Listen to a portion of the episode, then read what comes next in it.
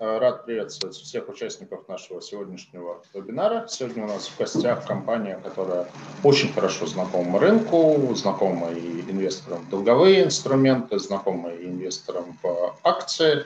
Это компания «Самолет». Э, вопреки названию представляет она отрасль жилищного строительства, и у компании в данный момент и 10 выпусков облигаций в обращении находится на общую сумму порядка 25 миллиардов рублей. В том числе недавно в феврале компания разместила очередной выпуск облигаций на 10.4 миллиарда рублей. И этот выпуск вызвал просто ажиотажный спрос со стороны розничных инвесторов по оценке организаторов. А, более 6 миллиардов рублей а, было куплено как раз-таки именно розничными инвесторами. Кроме этого, компания известна и инвесторам в акции, потому что в прошлом году, в октябре прошлого года, компания вышла на IPO, а, достаточно успешно IPO провела. Динамика цен акций после IPO, она положительна. И недавно, в начале марта, компания пополнила список компаний с капитализацией свыше 1 миллиарда долларов. То есть, ну, говоря таким сленгом фондового рынка, стала единорогом. Поэтому очень приятно, что сегодня есть возможность с этой компанией побеседовать. У нас в гостях Андрей Пахомцев, управляющий директор финансового правового блока компании.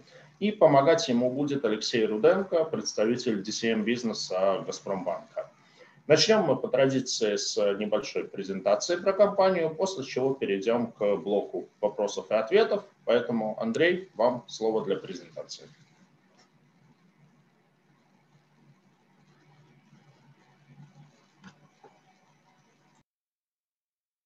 Да, Сергей, спасибо большое.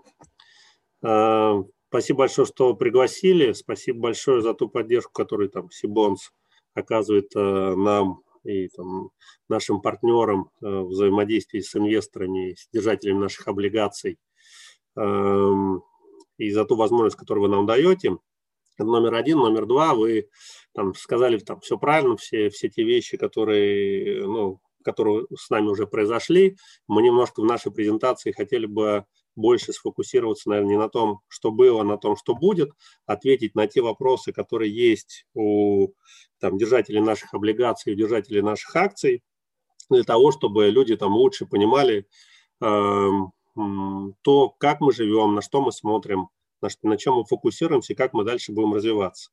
Э, наверное, действительно, там наше название, оно э, вызывает э, какой-то такой э, неоднозначный, неоднозначный Э, с девелоперским блоком, да, там аннотации, с одной стороны. С другой стороны, э, там наше название говорит о том, что там, ну, самолет это там надежно, это один из самых безопасных видов транспорта, да, и самолет всегда летит. Поэтому мы вот хотели бы ассоциировать себя больше с, с тем, как компания развивается, а не с тем, чем мы занимаемся. Поэтому, вот, наверное, такое, про такое название, хотя там много уходит у нас э, внутри компаний э, обсуждений легенд, откуда это название взялось, наверное, когда-нибудь мы это сформулируем и дадим э, общую такую, общую такую информацию. Вот. Но вот э, так как вы на этом акцентировали внимание, немножко, немножко про это пришлось проговорить. А, соответственно, где мы, что мы, куда идем, э, чем дышим, на что смотрим. Немножко про обзор рынка, буквально там 10-15 минут на презентацию потрачу для того, чтобы больше времени осталось на вопросы, и мы с удовольствием там, на них ответим. Э, надеюсь, вопросы будут интересны как нам, так и всем, всем участникам. Э, ну, все, все прекрасно понимают, как прошел 2020 год. 2020 год прошел ударно для всех девелоперов, э, начиная с того, что и объемы и объемы продаж выросли э, в деньгах, хотя там в метрах квадратных метров э, было меньше продано, потому что их в принципе на рынке не, ну, не существует и не производят.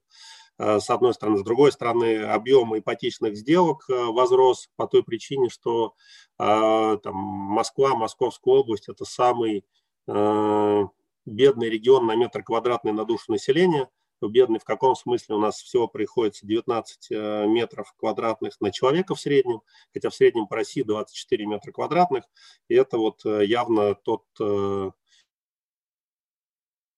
тот еще апсайт, который есть даже для уровня общероссийского, чтобы достичь в нашем московском, ну, скажем так, в нашем домашнем регионе, еще, еще очень много предстоит сделать.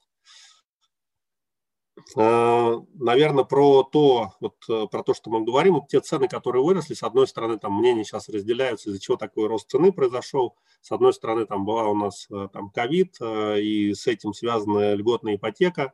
С другой стороны, если посмотреть вот на Э, график э, объемов, которые э, строятся вообще в Москве, в московском во всем регионе, Москва, Московская область, Новая Москва, это минимум за последние, ну, тут у нас на графике написано 8 лет, на самом деле это минимум там, за последние там, 12-15 лет, меньше 7 миллионов метров. Связано это было с тем, что в те времена, когда не было еще закона по escrow, очень много было компаний, которые начинали строительство, ну и в итоге мы видели обманутых дольщиков, и вот эти вот все метры квадратные, которые были в продаже, часть из них превращалась в проблему для государства. Сейчас этого нету.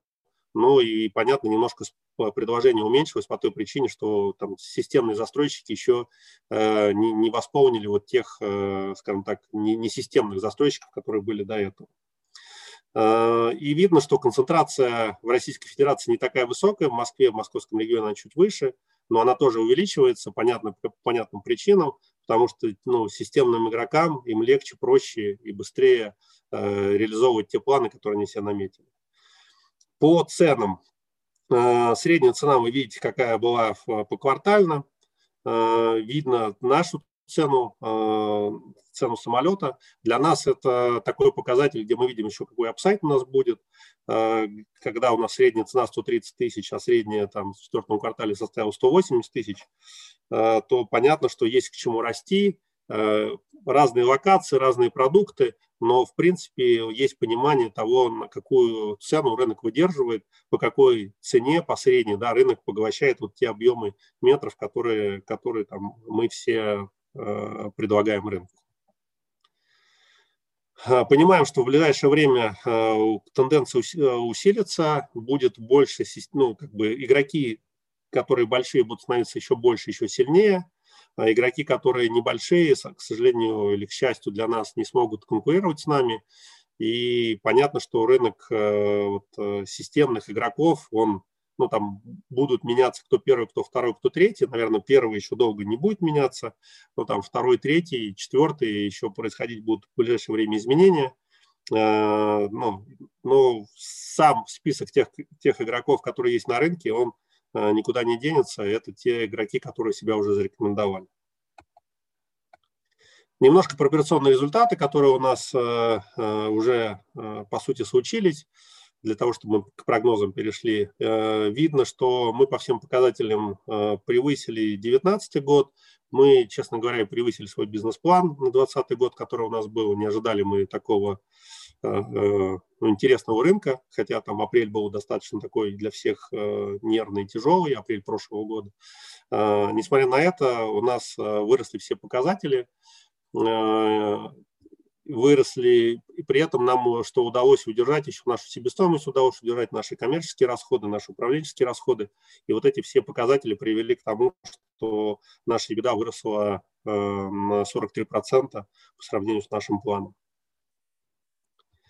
Э, прогноз на 2021-2023 года, он такой интересный э, с точки зрения там, туда, куда компания развивается.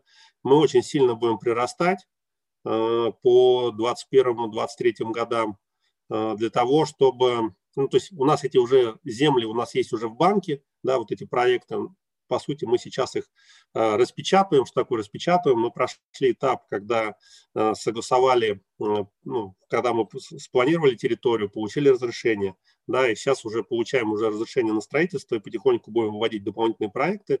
В этом году мы хотим вывести еще 8 проектов к текущим 12, и на конец года у нас будет 20 проектов, и эти 20 проектов нам дадут там 730 тысяч метров квадратных, хотя мы сейчас внутри компании план обсуждаем, это просто презентация у нас была еще сделана там в январе месяце, мы сейчас видим, что мы там на 780 тысяч даже выйдем, но даже без этих 780 тысяч, при 730 тысячах мы метрах мы заработаем э, EBITDA э, в 2021 году 22 миллиарда, э, там немножко забегая вперед, сейчас вот январь-февраль у нас уже закрыт по управленческим данным, мы идем с превышением нашего бизнес-плана. Цифры пока не буду опубликовывать, потому что мы там в апреле месяце сделаем еще один анонс с нашими операционными результатами. Тогда уже подробно про это проговорим. По финансовому положению здесь, наверное, не финансовое положение, здесь, наверное, так сказать, финансовое положение инвесторов, кто купил наши акции. Мы, в принципе, когда встречались и с институциональными, с институциональными инвесторами, и с розничными инвесторами, мы рассказывали про, все, про те же все самые цифры, которые мы сейчас показываем, куда мы будем двигаться, как мы будем двигаться, за счет чего мы будем расти немножко там у людей скепсис вызывал, а, как может там компания, не IT-компания, расти там на 50, на 60 процентов в год. Там обычно это там ну, присуще IT-компаниям. Ну и видно, что там, наверное, первые там месяца два э, люди, купив наши акции, там этого роста не было, но сейчас люди начинают осознавать, понимать, э, что, как, откуда, как бизнес развивается. И мы видим там в последние там, месяц-два э, достаточно интересный рост, э, интерес большой к нашим, к нашим акциям. Наши акции там выросли больше, чем на 25%, там, в годовых там, под 75% получается. И плюс ко всему, наверное, здесь очень те, те инвесторы, которые купили, кроме того роста, который сейчас есть, там, мы сейчас перейдем дальше к дивидендной политике, также будут э, люди получать дивиденды, те, которые мы обещали на встрече при IPO. Поэтому здесь э, мне очень приятно, что там те акционеры, которые нам поверили в момент IPO, купили, зарабатывают. И, и я, конечно, надеюсь, что и дальше будут зарабатывать не меньшими темпами, чем до сегодняшнего дня. Немножко про наш долг, так как понятно, что площадка Сибонс это больше про долги, хотя потихоньку, мне кажется, Э, расширяется спектр, и они начинают охватывать не только бандовые сделки, но и сделки по размещению акций. Эм, здесь э, наш кредитный портфель представлен на конец февраля. Вы его прекрасно видите. Э, на сегодняшний момент наш там чистый долг практически не изменился с, с 1 января. У нас составил меньше, ну, там, меньше 20 миллиардов рублей net debt, потому что те, по сути, те облигации, которые мы разместили в середине февраля, мы их э, там 10, 10.4, э, мы их никуда еще не потратили, потому что, как мы объясняли всем нашим держателям э, наших бандов, что это там история, которая будет во времени растянута, то есть у нас нету, чтобы мы завтра там на эти деньги что-то там большое покупаем, это для собственного участия в новых проектах, в новых очередях, где нам нужно там 7,5% участия, собственно, внести, чтобы банк после этого открыл проектное финансирование и полностью сделка была упакована. Наверное, здесь важно сказать, как мы, как мы ведем там проектное финансирование. Проектное финансирование видно, что у нас э, выбрано всего, ну, всего на 18 миллиардов. Почему всего? Потому что остаток денежных средств это 31 миллиард рублей. То есть это, если посмотреть на эти две цифры, эти две цифры говорят о том, что мы совершенно точно продаем э, чуть быстрее, чем мы используем проектное финансирование. За счет этого денег, денег и, и плюс, понятно, там есть маржа, и поэтому остаток денежных средств на счетах escrow больше, чем э, проектное финансирование. И это такой, наверное, показатель э, знаете, как-то здоровье проектного финансирования, да, насколько у тебя проектные, проектное финансирование, проекты, которые находятся в нем, насколько они у тебя рентабельны, насколько они у тебя стабильны, насколько они у тебя устойчивы. А, по корпоративному долгу а, тоже этот слайд показывали на, на наших бандах, когда мы размещались. Здесь, в принципе, история понятна, что, откуда, почему. Дополнительно рассказывали, на что мы эти деньги будем тратить. Эм, видно, что у нас по итогам 2020 э, года долг EBITDA 1,6, по итогам 2021 года он немножко растет, и с 2022 года он падает, а в 2023 году он уходит в отрицательную зону. А вот. Единственное, что мы, наверное, здесь в отрицательную зону, наверное, не в такую глубокую он будет уходить, потому что по итогам 2022 года по нашей дивидендной политике мы должны будем выплатить больше дивидендов, Э, таким образом, э, чуть, чуть э, чистый долг отрицательный будет там не минус 19, а чуть, чуть меньше. Ну и мы больше, больше доставим дивидендов нашим акционерам. Про наш выпуск, который у нас был. Здесь интересная история, там, откуда цифра 10400, да, это там когда мы там с коллегами обсуждали нашу сделку, с коллегами, я имею в виду организаторами, вот Алексей из «Газпромбанка» как раз один из наших лидирующих организаторов, кто с нами сегодня на звонке, мы изначально вообще целились и даже выпускали письмо с тем, что мы хотим 6 миллиардов собрать. Но в итоге получилось так, что на 6 миллиардов, э, у нас больше, чем на 6 миллиардов пришло розничного спроса. Э, кроме розничного спроса еще пришли институционалы, ну, фонды, которые инвестируют э, в облигации. И еще наши организаторы тоже сказали, ребята, мы тоже хотим, мы понимаем ваш кейс, давайте, давайте что-то делать. И вот эта цифра 10400, она такая забавная была, потому что наша программа, которая была зарегистрирована на тот момент она, по сути, была ограничена суммой, и мы больше, в принципе, не могли сделать. Мы, наверное, сделали там, может быть, ну, хотя бы 10 500, а не 10 400, для того, чтобы ну, какая-то была цифра, цифра более ровная. Да, но вот в итоге так получилось. Сделка а, была интересная с точки зрения, что мы и там снизили купон. А, и это здесь, опять же, там, спасибо ну, тем инвесторам, кто а, в, нас, в нас верит и понимает, как компания будет развиваться. Э, Наверное, там, если говорить про наше там, удовлетворение, здесь всегда мы пытаемся, ну, как, э, как эмитент, мы хотим, чтобы наш долг был наименее дешевый.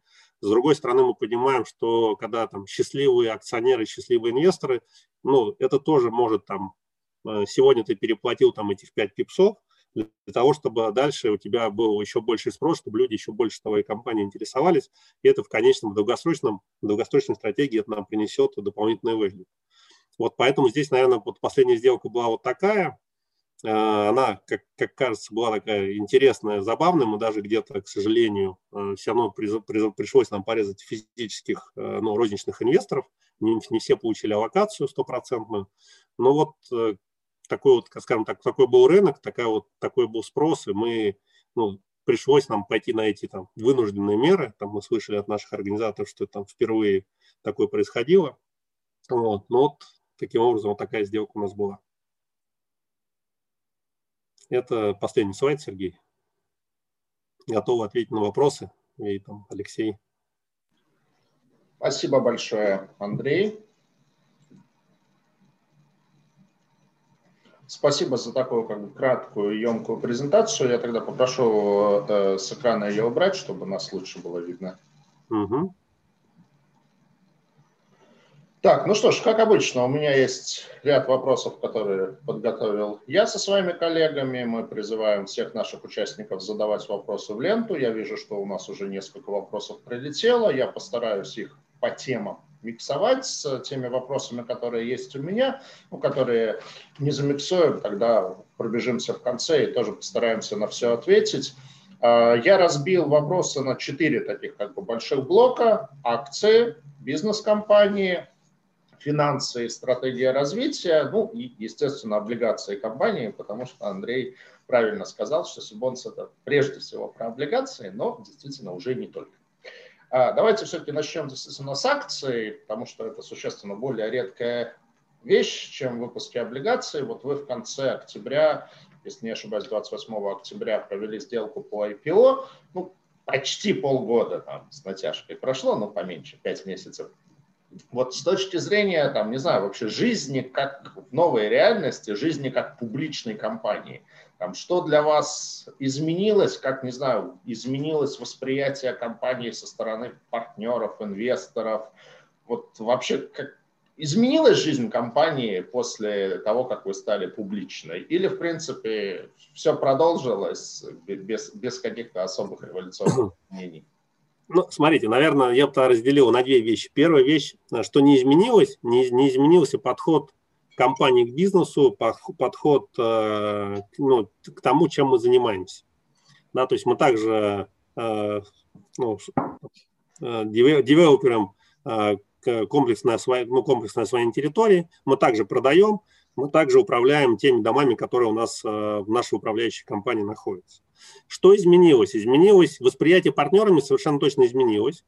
Здесь, знаете, как э, здесь э, двоякое восприятие, так как мы много строим э, совместных предприятий с нашими партнерами, где получаем землю и на этой земле потом строим дома и прибыль делим там, в определенной пропорции, то изменилось следующее, что с одной стороны партнеры э, видят у нас более сильного игрока, э, понимают, что мы точно совершенно выполняем все взятые на себя обязательства. С другой стороны, э, партнеры, видя, там, сколько стоит компания, начинают пытаться сказать, ой, ну слушайте, ну вы и так такие уже там знаменитые, ну, условно говоря, и богатые, ну что вам, э, там, дайте нам какую-то там дополнительную там скидочку, чтобы мы там чуть больше долю получили. Э, вот здесь вот, наверное, восприятие партнеров, э, если мы говорим про наш core бизнес, он вот такой. Если дальше мы говорим про инвесторов, про, про банки, про, про розничных, конечно, там узнаваемость наша увеличилась. И здесь, наверное, нам это в помощь идет и в пользу то, что нам легче со всеми выстраивать диалог.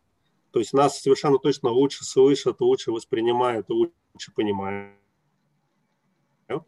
А если мы говорим про там, а, управление внутри компании, то у нас изначально была позиция, что у нас есть совет директоров, у нас есть независимые директора, и мы, соответственно, сейчас этот, э, э, ну, в этой области увеличиваем свое, свое, ну, свое представление. У нас сейчас увеличится количество независимых директоров для того, чтобы, опять же, компания соответствовала всем критериям, которые есть. Поэтому здесь сильного изменения такого не было, но вот больше, наверное, есть так какое-то про ощущение, про флер, он больше позитивный, совершенно точно, и он как бы со всех сторон больше носит позитивный характер. Это нам на самом деле позволяет ну, не знаю, там еще более там крылья расправить, еще более шире, да, а, и там на следующий эшелон перелететь там с 10 тысяч там на 11 тысяч метров подняться, вот.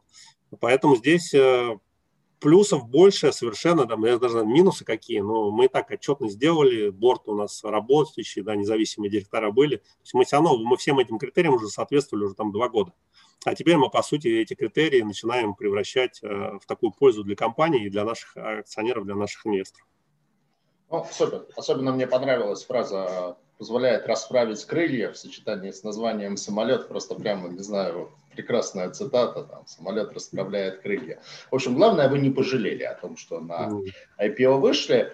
А вот в, в начале марта, я уже об этом упомянул, был такой как бы знаковый момент. Ну, все, мы, мы все любим круглые цифры, и вот как бы когда я понимаю, что там, не знаю, достижение границы в миллиард, там, получение статуса единорога, это, ну, не знаю, это действительно как бы круто, что уж тут говорить. Вот а, вообще как бы, я честно скажу, я не, не самый это, опытный инвестор в акции, в акциях там девелоперов вообще довольно мало понимаю. А, по вашему ощущению, та оценка, которая есть, она как бы справедлива, ну, опять-таки, как бы, раз она есть на рынке, есть такая оценка, как бы, значит, она справедлива, но, тем не менее, как бы, вот считаете вы, что есть какие-то факторы, по, котором, там, не знаю, рынок может оценивать вас еще дороже, чем он оценивает вас сейчас? Ну, слушайте, я здесь, получается, как бы на, на sales сайде, да, нахожусь. Поэтому здесь, э, ну, рынок есть рынок, да, можно, там, твое сено, конечно, стоит 5 э, ну, рублей за пут, вот, но кто же тебе за него столько даст? Э, поэтому здесь я бы, я бы исходил из, из того, что вот, как, как нам кажется, что просто пока не происходит осознание у рынка, или там, не знаю, осознание, или пока, может, веры нету в то, что вот те показатели, те цифры, про которые мы говорим 2021 года, 2022 года, что они, ну, там, doable, там, достижимы, э, и сейчас это там, понятно, какой-то дисконт на это накладывается. Как только мы начнем там репортить по своим операционным результатам по квартальным, там, да, первый, там, в середине апреля мы это сделаем, то я думаю, что рынок пересмотрит это, да, понимая, что уже вот эти, вот эти цифры, которые сейчас пока на презентации, они уже начинают э, ну, при, на расчетный счет ложиться. И вот это такой фактор, который, как, как кажется, еще до сих пор у рынка нет осознания, вот если так смотрим, не только на себя, вообще про других девелоперов, вот сейчас там в ближайшие дни там отчитается наш там, э, пока, пока игрок номер один на рынке девелопера, там, да, на следующей, на следующей неделе он отчитывается. Я думаю, что там будет сюрприз э, для многих э, в итоге по финрезу в хорошем смысле, в хорошем смысле этого слова. Вот. И здесь после того, как это все увидят, начнется переоценка вообще, что это за бизнес, чем он занимается, что он производит и откуда там так, такие рентабельности. И у людей вот, вот это будет являться драйвером понимания отрасли, понимания игроков и понимания того, как, как мы что зарабатываем. Вот, поэтому здесь для нас, мы тоже на самом деле в начале, в начале марта мы это заметили, этот миллиард долларов, да, даже внутри компании выпустили коммуникацию, э, вот, небольшую. Но для нас это, знаете, как это было просто, для нас не было вопроса, что мы этой цифры достигнем. Да, и для нас это просто, ну, как правильно, все любят круглые цифры, там следующая цифра для нас, там, цель 10, да, миллиардов долларов. А, да, там какой год, мы там себе год еще не рисуем, какой-то год, но понятно, что в следующий раз такое сообщение внутри компании будет при, при цифре 10. Вот. А, вот история такая. Амбициозно, амбициозно. Мне понравилась ваша фраза. На следующей неделе отчитается пока еще номер один девелопер в России. Вот. Как бы. Ну, э, что ж, на самом деле, как бы, если мы говорим про акции, ну, инвесторам нравятся компании, которые показывают такой агрессивный и амбициозный рост. А, вот а, если как бы, ну, опять-таки, не копаясь очень глубоко, потому что не самый я большой в этом специалист, но тем не менее, вот по динамике акций у вас, получается, был очень хороший февраль, то есть вы разместились, более, более-менее ровно торговались, и потом в феврале прошел резкий рост. Вот э, я как бы, э, если можно сейчас вас сравню с другими компаниями на рынке, Да, вот как бы ваша сравнительная динамика с э, вашими как бы, ну, отраслевыми пирс, то есть э, пик, э, вы, ЛСР и эталон. И, соответственно, красная линия – это пик, э, дальше как бы чуть ниже идете вы, и э, ЛСР с эталоном, они в таком как бы в стагнирующем режиме. Вот с чем вы связываете то, что по пику и по вам такая хорошая динамика, ну, прям как бы такой динамичный, хороший рост. А при этом а, ЛСР и Эталон, они вот так как бы, ну, фактически в боковике торгуются, там немножко подросли, потом опять припали. То есть существенно разная бизнес-модель или как работа с инвесторами или еще какие-то факторы. Я, я думаю, на самом деле здесь комплекс факторов, и бизнес-модель у нас отличается, и работа с инвесторами. Мне, понимаете, мне, мне тяжело даже если у меня какое-то мнение есть по этому поводу, да, мне тяжело его озвучивать по той причине, что она, во-первых, может быть э, там ошибочная, во-вторых, э, ну, знаете, как это, когда ты растешь, э, очень хорошо там говорить, ой, а там кто-то не растет. Вот. Э, но я бы, честно, честно говоря, хотел бы избежать вот такого сравнения. Я бы мог рассказать, почему мы начали там, расти, там, ну, какая гипотеза есть у нас, почему мы начали расти там, в конце января-феврале, почему у нас там был, скажем так, боковик, да, вот в начале там первых, первые два, три, два с половиной месяца, да, вот здесь мы, мы понимаем, почему это произошло, и почему именно так, такой, был, такой был рост, ну, там пик сначала стартанул, да, по сути потом, э, если там посмотреть на графике, мы стартанули. Ну, расскажите. Да, ну, смотрите, здесь, наверное, история такая, что когда наши, наши инвесторы как бы купили наши акции, то есть, по сути, купили все те, кто хотел, а дальше э, происходило немножко эдюкирование, ну, обучение ну, инвесторов других. А вообще, кто такой самолет, чем он занимается, что он делает. Ага, вот там они там продали свою там ебеду 2020 года, а еще этой ебеды 2020 года нет. Да, и вот здесь получилось такое, ну, то есть были инвесторы, кто в нас поверил, которые зашли в момент IPO, и, по, и были инвесторы, которые, по сути, дальше что-то там размышляли, смотрели. И, и дальше что получалось? Дальше мы там буквально там в январе рассказываем про свои опер результаты, что мы их достигли, то, что обещали. Дальше потом мы делаем нашу сделку там бандовую, опять же, где интерес у инвесторов, там больше, ну, больше нашего упоминания. И как бы люди начинают вот это вот э, смотреть, читать, интересоваться, да, и после этого происходит, ну и плюс, я говорю, происходит осознание, потом начинают сравнивать нас там с другим игроком, да, и видят, что там наша цена, динамика нашей акции там отстала от него. И понятно, что это там неправильно, там, а если там посмотреть, опять же, там, про наши планы, то это, ну, наша динамика должна быть опережающая даже быть, там, впереди всех, да.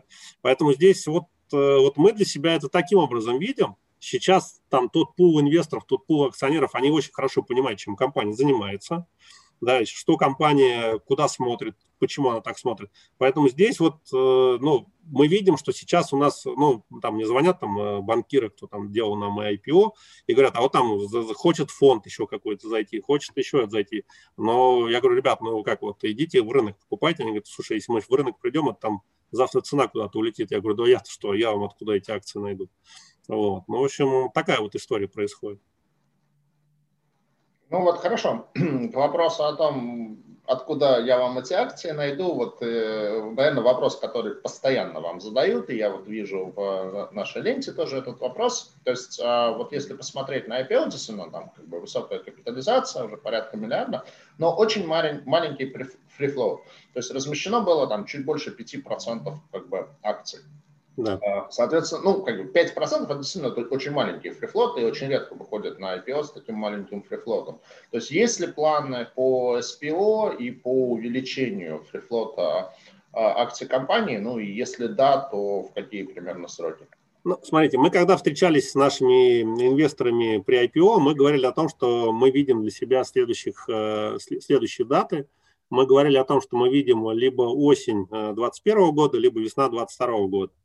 А сейчас, наверное, мы можем точно сказать, что это ближе весна 22 чем осень 21 По каким причинам?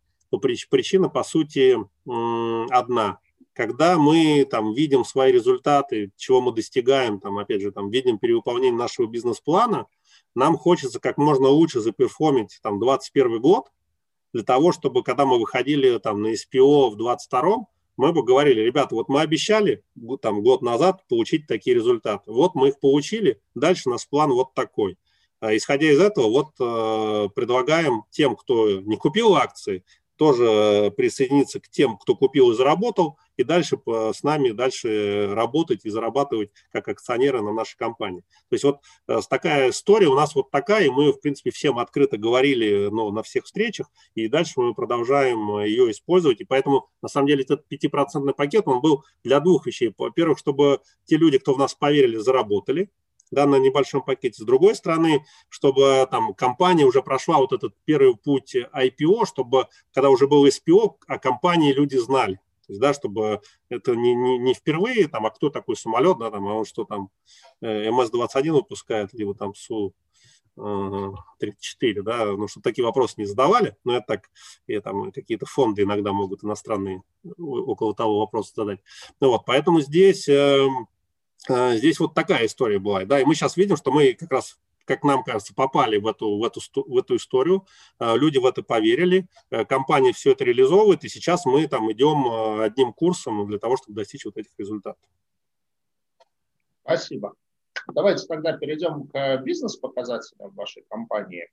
Ну вот, если, благо, в этом плане сейчас очень все прозрачно благодаря называемому единому ресурсу застройщиков, то в принципе, по любой компании можно очень легко отследить, сколько она построила, сколько на данный момент находится в строительстве.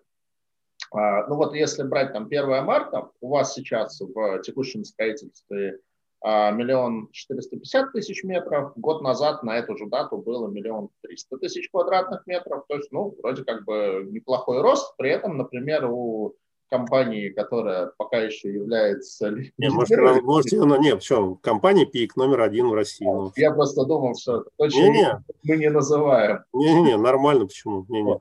А, у, у них этот показатель снизился. Но при этом, например, если открутить на 1 марта 2019 года, у вас этот показатель был еще выше, а, миллион пятьсот семьдесят тысяч.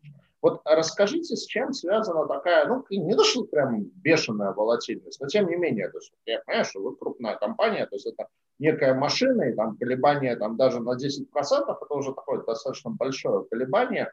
То есть вот с чем связано, что эта величина как бы того, что вы в моменте строите, там, может довольно сильно колебаться?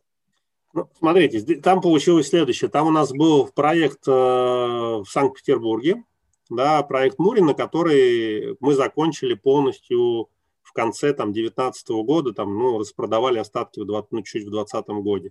Поэтому, ну, если мы говорим, когда мы сравниваем 21 год с 19, понятно, почему было уменьшение. Да, то есть там большой проект, который мы э, ты же, получается, ты, то, допустим, ты занял, начал строить проект, который там, не знаю, 150 тысяч метров квадратных. Пока ты их строишь, они у тебя входят вот в этот список, э, что у тебя идет в стройке. Как только ты его сдал, он тебе 150 тысяч моментом выпало. Да, то есть вот одномоментно. А, соответственно, мы его ввели там, да, в начале 2020 года, он, соответственно, 1 марта 2020 а, года уже выпал, а дальше мы, по сути, новых проектов, которых э, запустили, набрали, минусом тех, которые ввели в 2020 году, вот на 1 марта 2021 года получилось вот, вот, вот тот метраж, который получился. А здесь, наверное, вот такой выпадающий объем у нас, вот если посмотреть там на нашу динамику, у нас больше такого не будет. У нас в ближайшие там 2-3 года только будет рост, несмотря на то, что мы вводить будем, но у нас набор проектов сейчас, э, ну, как бы увеличивается, и количество метров в каждом проекте тоже увеличится в каждой локации. Поэтому здесь, э, ну, вот это такой вот разовый вот этот кон- конкретный был проект, который из Питера мы там уходили, да, и сейчас, на самом деле, вот там один из вопросов тоже был, я даже вижу, что тут задают, что мы, опять же, в Питере, мы сейчас в этом году Санкт-Петербург и область, мы туда вернемся, и у нас, э, допустим, в этом году, ну, прирастет метров, мы прирастем гораздо больше, чем на 100 тысяч, по сравнению там, и когда мы соберемся через год, посмотрите, там будет совсем, друг, совсем другие цифры будут. А вот раз затронули географическую тему, то есть, ну, я как житель Санкт-Петербурга, я название вашей компании действительно знаю, потому что, как бы, если вот ехать э, в, северное, в северном направлении, то там активная была реклама, самолет ЛО. А, вот, то есть э, у вас как бы основное это Москва, Московская область, есть, ну, точнее говоря, я так понимаю, были проекты в Санкт-Петербург, ну, Ленинградская область, там, Мурина, непонятно, как позиционировать. А, Мурина, Мурина. Для жителей города это, конечно, как бы Питер, но формально это Ленинградская область. Да. А есть ли планы у вас в другие регионы идти? Там, ну, потому что планы у вас в целом достаточно амбициозные, там не факт, что Москва и Мособласть это все выдержит. Есть ли планы нет. идти в другие регионы? Если да, то какие? Там, если нет, то почему? Как там с платежеспособным спросом и насколько там можно рентабельно делать бизнес? Ну, смотрите, сейчас э, регионы стали, становятся интересней для всех системных игроков. Интереснее они, опять же, становятся по той причине, что э, так как ушли все несистемники, э, и банки не хотят работать не, непонятно с кем, да, все хотят проектное финансирование непонятным компаниям давать, то э, получается так, что падает объем предложения во всех регионах. Он очень сильно падает. А, и понятно, что когда предложение падает, а, но рынок так работает, что цена, цена подрастает. И, соответственно, там те цены, которые сейчас есть в крупных городах, в крупных регионах, они, в принципе, уже позволяют э, девелоперам зарабатывать а, для того, чтобы ну, там, и дальше инвестировать и развиваться. Поэтому, если мы говорим про, ну, про ближайшие регионы, то понятно, мы видим, что это в этом году Санкт-Петербург и Ленинградская область и мы там рассматриваем несколько проектов для нас интересных, и мы, скорее всего, даже в этом году их начнем реализовывать. Если мы говорим про там, другие регионы, 2021 год, э, пока мы, не, пока мы никуда в другие регионы не идем, то есть мы для себя видим это Москва, Новая Москва, Московская область, э, Санкт-Петербург, ЭВО. И вот здесь, наверное, 2021 год у нас будет фокус вот э, на этих, э, ну, в этих локациях. А дальше уже, конечно, мы смотрим для себя те города, где, то есть у нас есть там топ-10 городов, где какое предложение, где сколько метров э, нового жилья строится. И мы дальше понимаем, что так как мы все-таки там не, не строим свечки, да, мы строим комплексное освоение территории, нам надо заходить в те регионы, где мы сможем там, на площадке начать строить э, проект, где мы будем реализовывать там, по 50 тысяч метров в год э, жилья, и, допустим, мы в течение там, 5, а лучше 10 лет. Да, чтобы мы вошли, и вот каждый год по 50 тысяч э, выдавали, продавали, и вот в этой локации, соответственно, спокойно строили э, прав, правильный, правильный продукт со школами, с детскими садами, с поликлиниками, там, да, там, там, с полицейскими участками, но для того, чтобы Э, полностью, то есть когда житель заезжал, он понимал, что он там раньше жил непонятно где, а теперь он живет в нормальном месте, с нормальным подъездом, э, с нормальными соседями, там нулевые уровни входе в подъезд, никаких ступенек нету, сквозной подъезд, хочешь дороги, хочешь со двора зашел, дворы, понятно, без машин. Ну, то есть какие-то те вещи, которые уже там, в Москве становятся каким-то или уже стали каким-то стандартом продукта, а в регионах еще там ну, там, вы можете приехать там даже в города-миллионники, там в центре бывает еще стоят э, двухэтажные, трехэтажные бараки э, в городах, ну и понятно, что какой там уровень, ну, как качество жизни у людей, которые живут в таких домах. Ну, там эти бараки, может быть, памятники архитектуры. Это бывает, бывают некоторые регионы, в которых да, это действительно памятники архитектуры. Это следство этих городов, там, в общем, на самом деле, как бы бараки эти, наверное, сносить нельзя, но понятно. А вот то, о чем вы сейчас э, говорили, я правильно понимаю, что это, собственно, вот некое позиционирование компании на рынке, что ваш, не знаю, ваш продукт – это там, некий большой комплекс, комплекс на освоение территории вот с какими-то такими как бы фишками. Ну и вообще вот, не знаю, чуть подробнее про продукт и как он, не знаю, может быть, трансформируется, как влияют там всякие новые технологии, пандемия, может, как-то повлияла, там, не знаю, больше людей на удаленку перешло, э, изменились требования к э, жилью, к среде.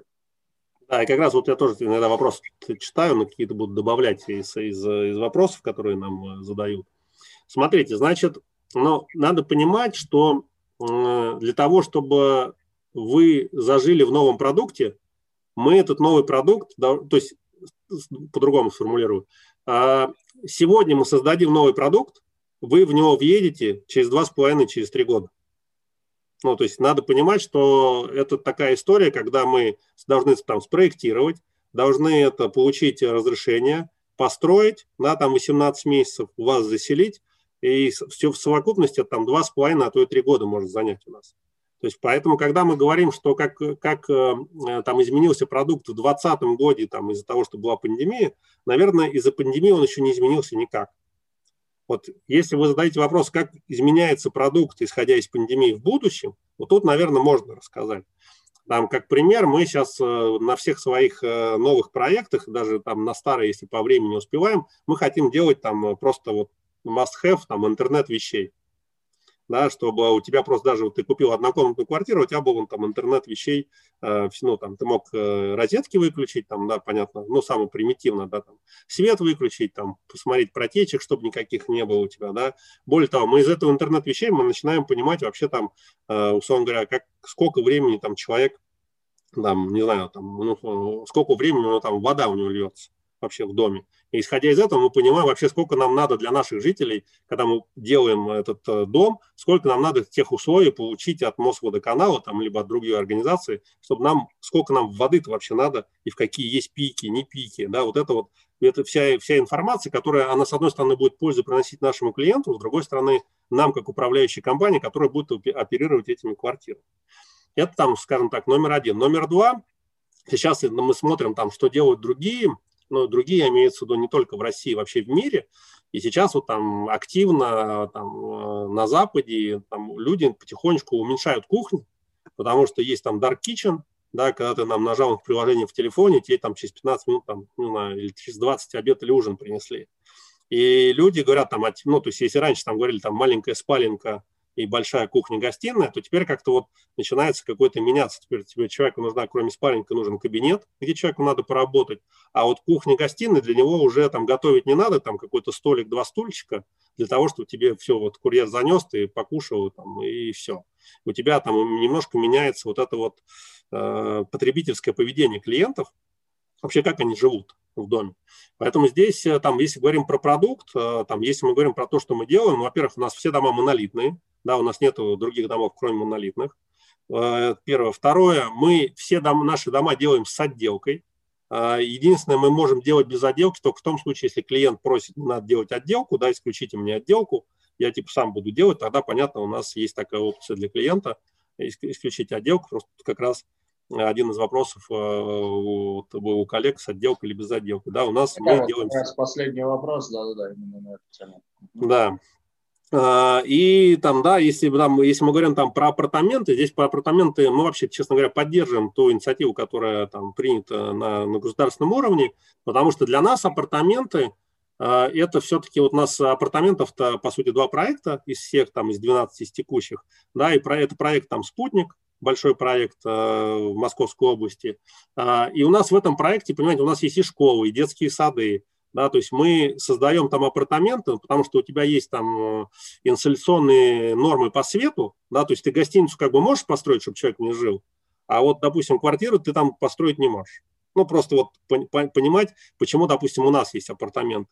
Понятно, что кто-то строит апартаменты, потому что там не надо никакой социальной нагрузки нести дополнительной, но мы это себе позволить не можем, потому что когда мы строим города, где живут там 100 тысяч человек, ну, это странно будет, мы построили 100 тысяч человек, а где у людей детский сад и школа, ну, мы просто даже как продукт не сможем э, предложить к нашему клиенту, ну, это что такое будет.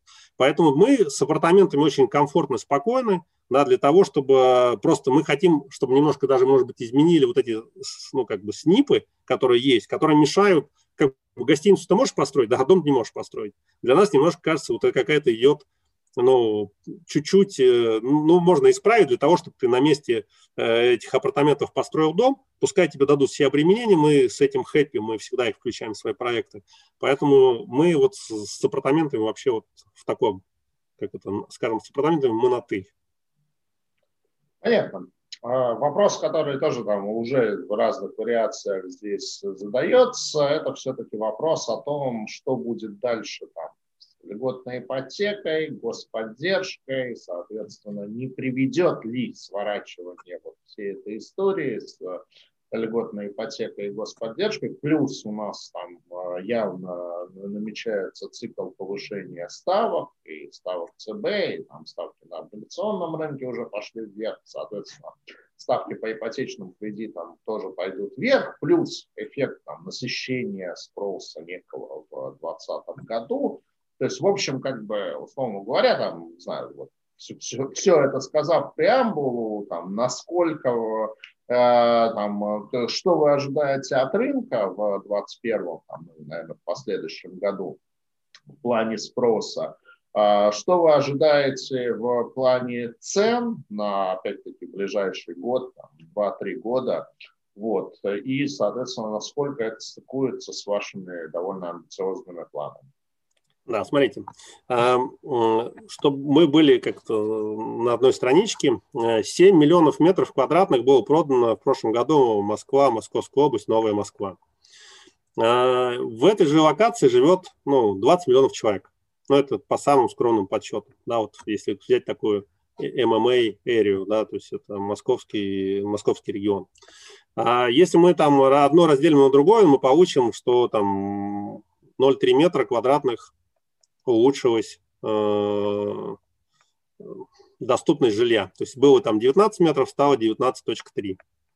Но это вот, чтобы просто понимать, в больших, то есть когда мы видим просто большие цифры и не раскладываем их, не декомпозируем там на составные части, вроде вы, выглядит все огромно, ужасно и велико. Но, ну, стало, было 19, стало 19,3, Россия 24 метра на человека. Это номер один. Если мы говорим про то, что у нас заложено в модели, про наши цены, то мы на, в нашу модель на 2021-2023 год цену не индексируем. Да, в нашей модели цена э, не меняется, она только меняется, может, из-за того, что продуктовый микс, да, потому что мы там в каких-то разных локациях э, открываем новые проекты, и, допустим, понятно, что чем ну, локация интереснее, тем обычно там средняя цена выше, чем менее интересная локация. Поэтому в нашей модели мы даже не закладывали никакого повышения цены. Единственное, в наших, опять же, в наших моделях есть такой показатель, как стадия готовности, ну, потому что вы можете прийти там в наш, э, на любой наш проект, и вы можете купить там, условно говоря, на котловане, а можете купить там через три месяца вы получаете ключи. И понятно, что вот это вот время, полтора года, которое у вас есть экономия, мы хотим за эти полтора года, э, ну и мы хотим, и мы зарабатываем, за эти полтора года мы говорим, ну завтра заезжайте, но будьте добры, чуть дороже купите квартиру. А, и это таким образом у нас есть такой продуктовый микс на каждой нашей площадке. И вот только вот в этом, а, в этом миксе у нас цена меняется. Да, сама цена, саму, цену, саму цену мы не инфлируем и не увеличиваем ее. И таким образом вот те цифры, которые мы показываем, они, ну, можно сказать, они консервативны. Да, если говорить про льготную ипотеку, что будет, если ее отменят. Здесь как бы, как бы так, два, две вещи, про которые хотелось бы ну, там, всем напомнить, рассказать, ну, там, не знаю, какие-то мы там инсайты внутри, как мы это видим. Там два года назад у нас э, ипотека была под 12%. Ну, два с половиной года назад, да. А, при этом ключевая ставка была 10%. Э, банки выдавали э, не льготную ипотеку по 12%. Зарабатывали 2%, э, либо 20% маржинальность у них была. Теперь ключ у нас 4,25, банки дают льготную по 6,5, зарабатывают 2,25, Э, чуть больше, чем зарабатывали, а маржинальность вообще стала больше 50%. И это называется льготная ипотека. А, поэтому здесь, наверное, там все ожидания того, что там ключ, конечно, ну, по ожиданию всех экономистов, и там, понятно, есть инфляция, и ЦБ с ней будет конечно же, бороться. Мы ожидаем, что ключ тоже будет расти. Насколько там в этом году он вырастет, непонятно. Там мнения разделились. Там кто-то говорит от 0,25, кто-то говорит там 150 пунктов он вырастет да, к концу года. А, с одной стороны. С другой стороны, мы понимаем, что вот эта льготная ипотека – это такая вещь, которая в том числе там дала возможности людям купить квартиры, и с другой стороны, там и банкам немножко дала возможность, э, ну, ну, можно тоже сказать, расправить крылья, потому что ипотечных кредитов, когда ты больше выдаешь и тебе субсидируют, все равно и банк зарабатывает больше.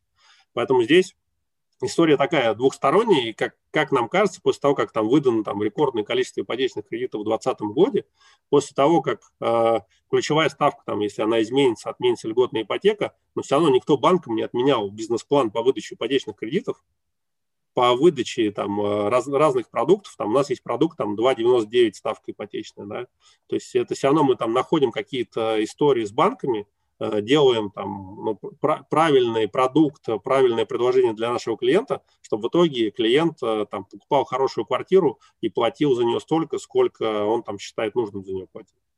Ну, поэтому вот здесь, э, там, наверное, льготную ипотеку в каких-то регионах ее оставят, в каких-то регионах ее, скорее всего, отменят, но мы там этого сильно не боимся. И, и это связано вот про то, что я первое сказал. Вторая часть, вот если помните, там слайд, где наша средняя цена – Наша средняя цена на сегодняшний момент самая ну, низкая из всех средних цен, ну, из крупных игроков. И получается, что э, если вдруг случится так, что спрос будет падать, ну, понятно, что до нас он должен упасть, ну, там, в самую последнюю очередь. Ну, в, наш, в нашем, как бы, в нашем сегменте, в нашем, на, на нашем рынке. Поэтому мы здесь достаточно так комфортные, но ничего не инфлируем и ну, как бы спокойно работаем. Плюс важная вещь с escrow финансированием, да, если раньше ты не продавая не мог дальше строить, то сейчас у тебя вообще с этим никаких проблем нет.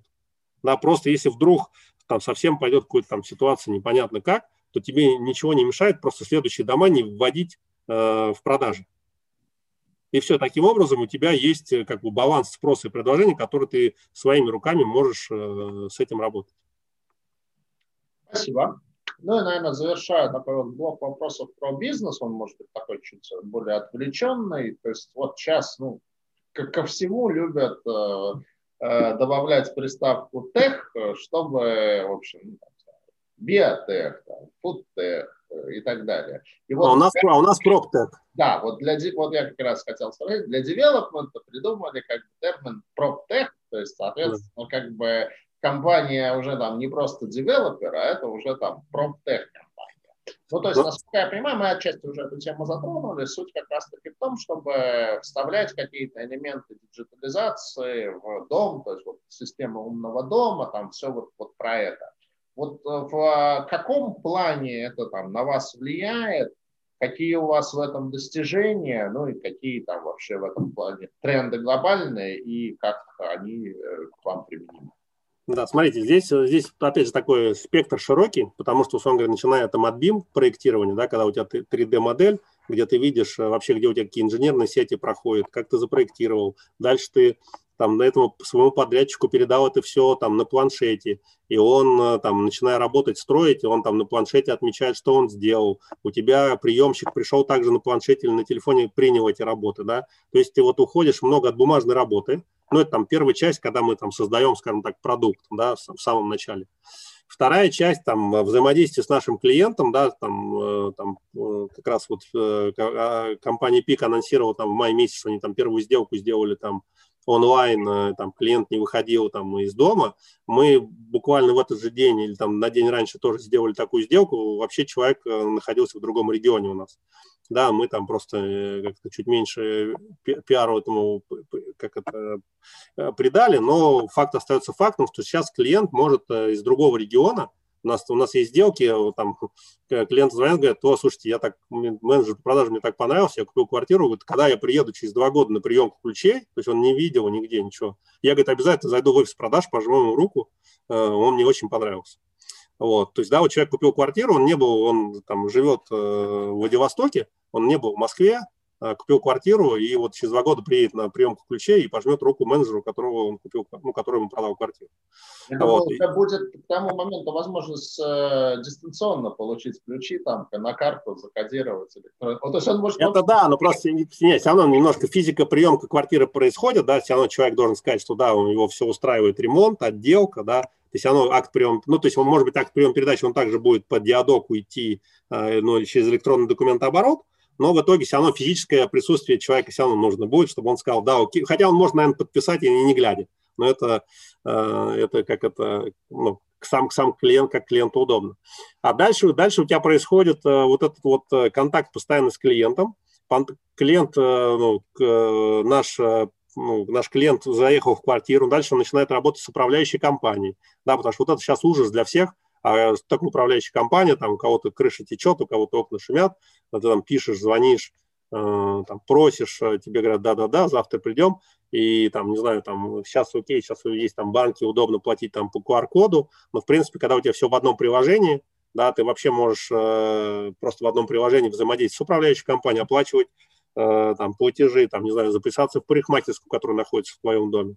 Да, у нас э, есть там люди общаются ну, внутри нашей сети между районами, обсуждают какие-то вопросы насущные. Ну, ну то есть целая целая история, целый комьюнити, который ты создаешь и с, с людьми взаимо... То есть нам это нужно, с одной стороны, для того, чтобы наша капитализация росла, с другой стороны, мы понимаем, что мы давая такой сервис клиентам, э, у нас клиентов становится больше. То есть у нас сарафанное радио начинает работать. Да, люди хотят жить в наших районах, да, у нас э, понятно, что есть э, там, когда районы строятся, есть еще, ну, когда ты живешь, а у тебя рядом еще строится, понятно, это есть сложности, но глобально, когда люди там пожили в других местах, и они видят э, тот продукт и видят тот сервис, который им оказывается, у нас мы прям, ну, мы понимаем, что нам надо, это вынужденное, ну, скажем так, вынужденное для нас движение, которое в итоге Э, но по-другому мы не сможем просто управлять такими количествами метров, такого количества, взаимодействия с таким количеством людей. Да, там, тот рост, который у нас есть, он невозможен по-другому. У нас на сегодняшний момент там э, выручка на, на, на одного человека там больше, чем у кого бы то ни было. Да, за счет чего? Потому что у нас нету своих там э, заводов, газет, пароходов, у нас есть э, свои руководители проектов, которые там нанимаем подрядные организации, все покупаем с рынка. За счет этого у тебя там, у нас компания там 1600 человек сейчас э, в, в управлении, у нас там, э, мы строим там, там 750 тысяч метров, да, продавать в этом году будем. Там в следующем году там будет 2000 человек, будем продавать там миллион двести. Ну, то есть это невозможно без современных, э, ну, без современных технологий, без современных моделей управления всеми этими процессами. Вот, вот поэтому это такая проптех для нас это не просто свал, просто для нас это вынужденная вещь. Если мы не хотим там вместе с метрами расти такой же численностью, но просто нас э, жизнь будет подталкивать, она нас к этому подталкивает, мы этому рады именно вот к такому.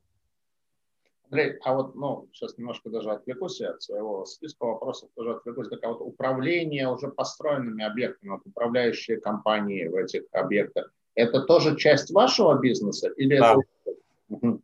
Это часть нашего бизнеса, это наша управляющая компания. Мы понимаем, что это там на горизонте, долгосрочном горизонте, это станет, скажем так, еще один а, core бизнес, потому что понятно, сейчас пока мы управляем там, э, там двумя миллионами метров, но это, это не, не то же самое, что построить 2 миллиона метров. Но когда ты начинаешь эти миллионы метров строить каждый год, и каждый год управляющая компания, то через 10 лет она уже управляет таким объемом, который э, ну, позволит тебе дополнительный core бизнес создать. То есть, по сути, там на каком, ну, мы уже не знаю, может быть, переходим вообще к такой как бы, стратегии компании, то есть, по сути, на там вот э, там, знаю, десятилетнем горизонте действительно как бы вот это управление построенными объектами, это тоже будет там частью core бизнеса, это тоже будет генерить определенный э, как бы cash flow. Да, да.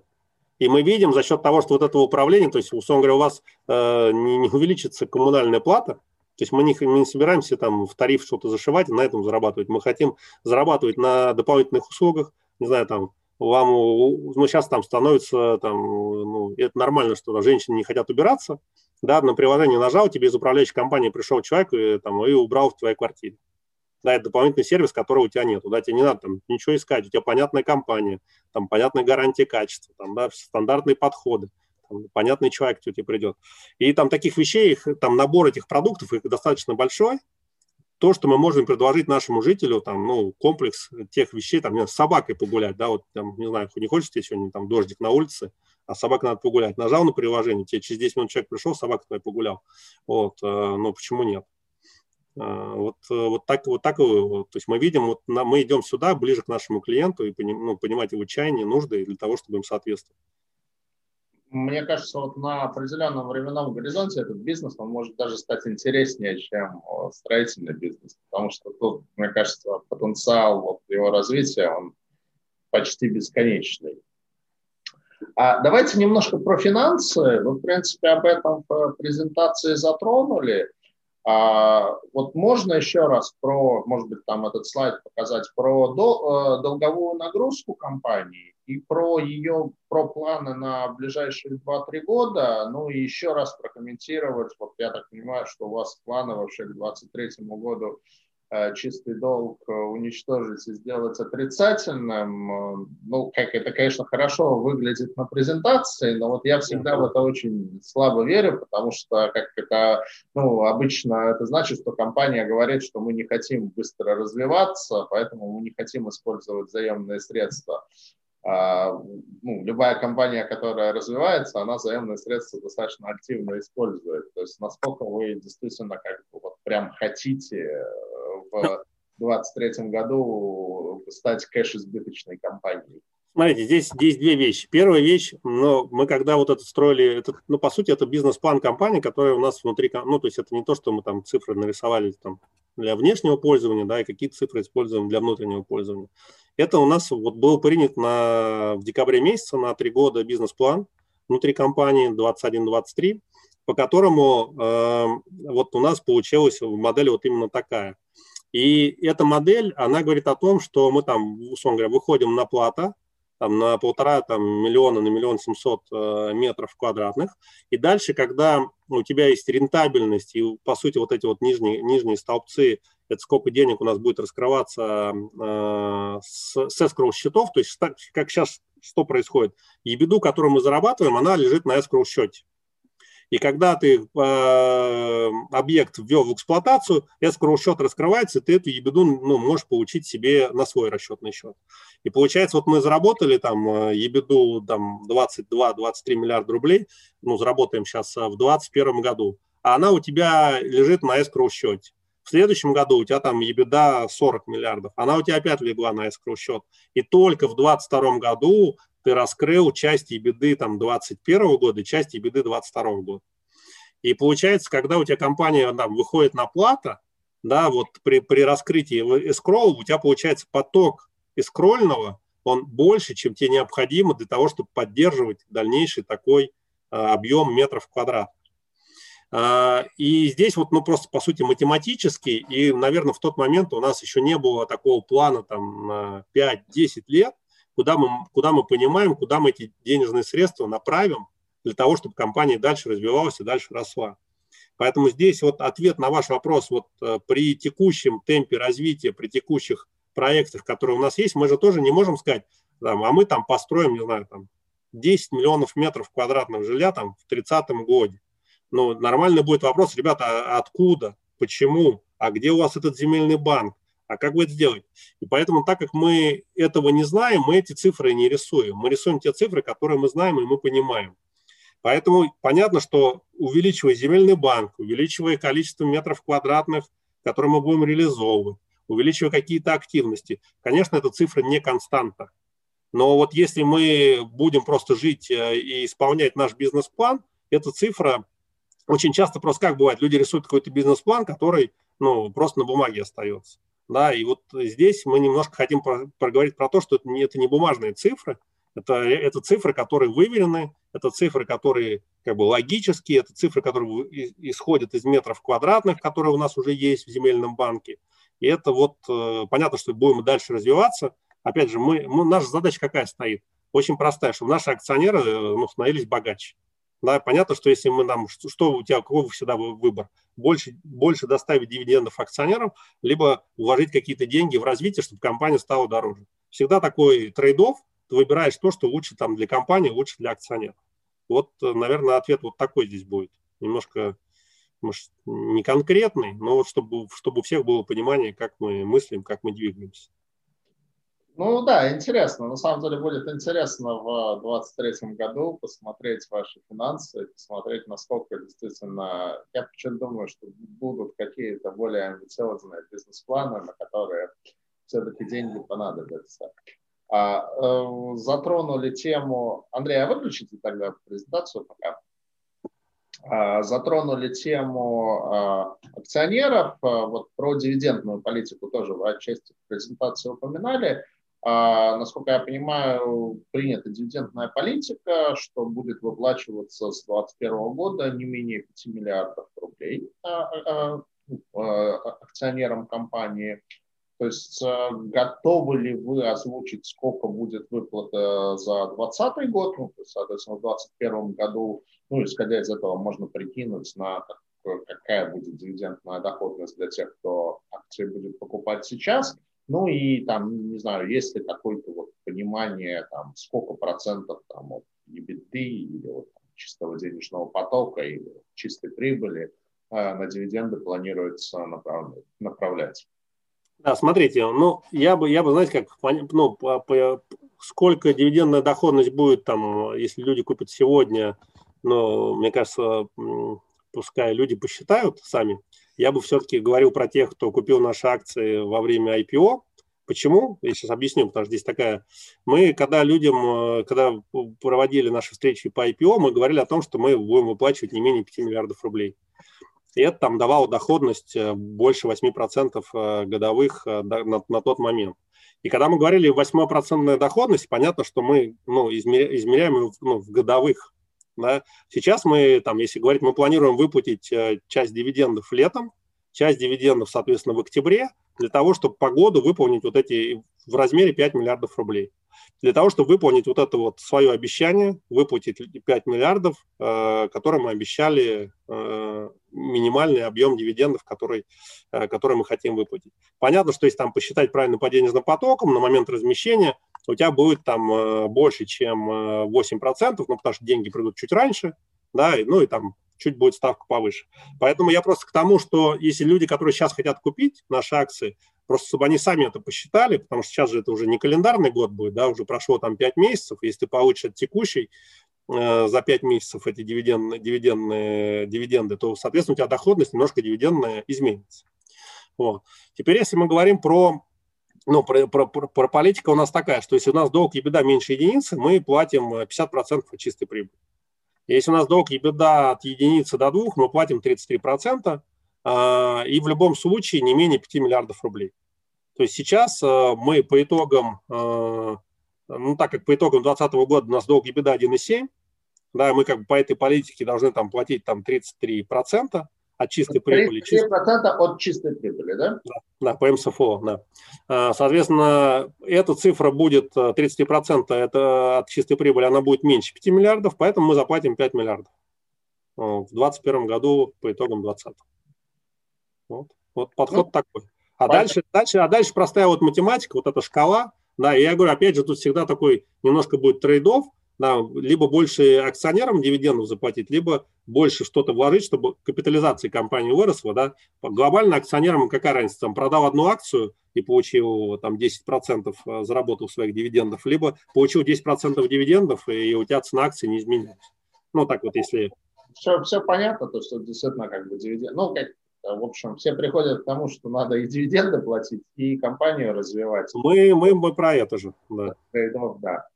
Давайте к облигациям, наконец-то, потому что все-таки Сибонс, вот, и все-таки на облигационном рынке вы действительно тоже очень значимый и крупный игрок, там больше 25 миллиардов а, в обращении. И вот про а, ну, последний выпуск, действительно, он был, конечно, таким достаточно знаковым и значимым и по объему, и по розничному спросу. А какие планы на облигационном рынке? Планируются ли еще выпуски в текущем году? Ну и какая стратегия? Планируется ли увеличивать дюрацию? Ну и, соответственно, направление использования, то есть э, куда эти деньги от привлечения последнего выпуска облигаций идут? Да, смотрите, мы вот какая, опять же, там делали когда встречу по нашим облигациям э, в феврале, мы говорили о том, что у нас вообще на этот год общая потребность э, ну, достигает 20 миллиардов рублей. Э, и эти 20 миллиардов рублей у нас ну, идет их следующее использование.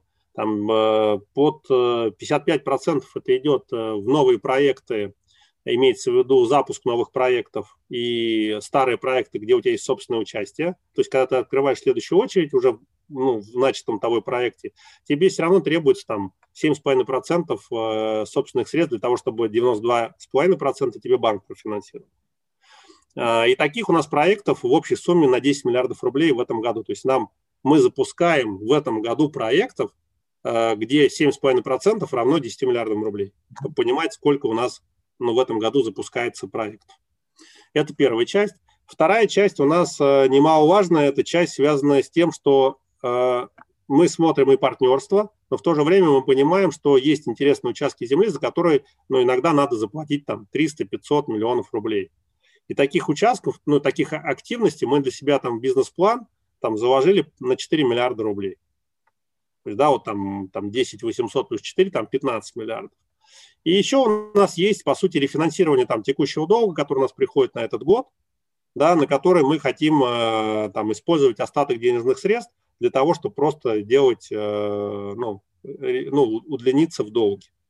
Таким образом, вот, э, вот эти 20 миллиардов, которые мы хотим привлечь в этом году, вот они вот расписываются вот на четыре таких основных вещи. То есть там 80% из них уходят либо в новые проекты, либо в запуск э, очередей текущих, э, и 20% уходит на рефинансирование.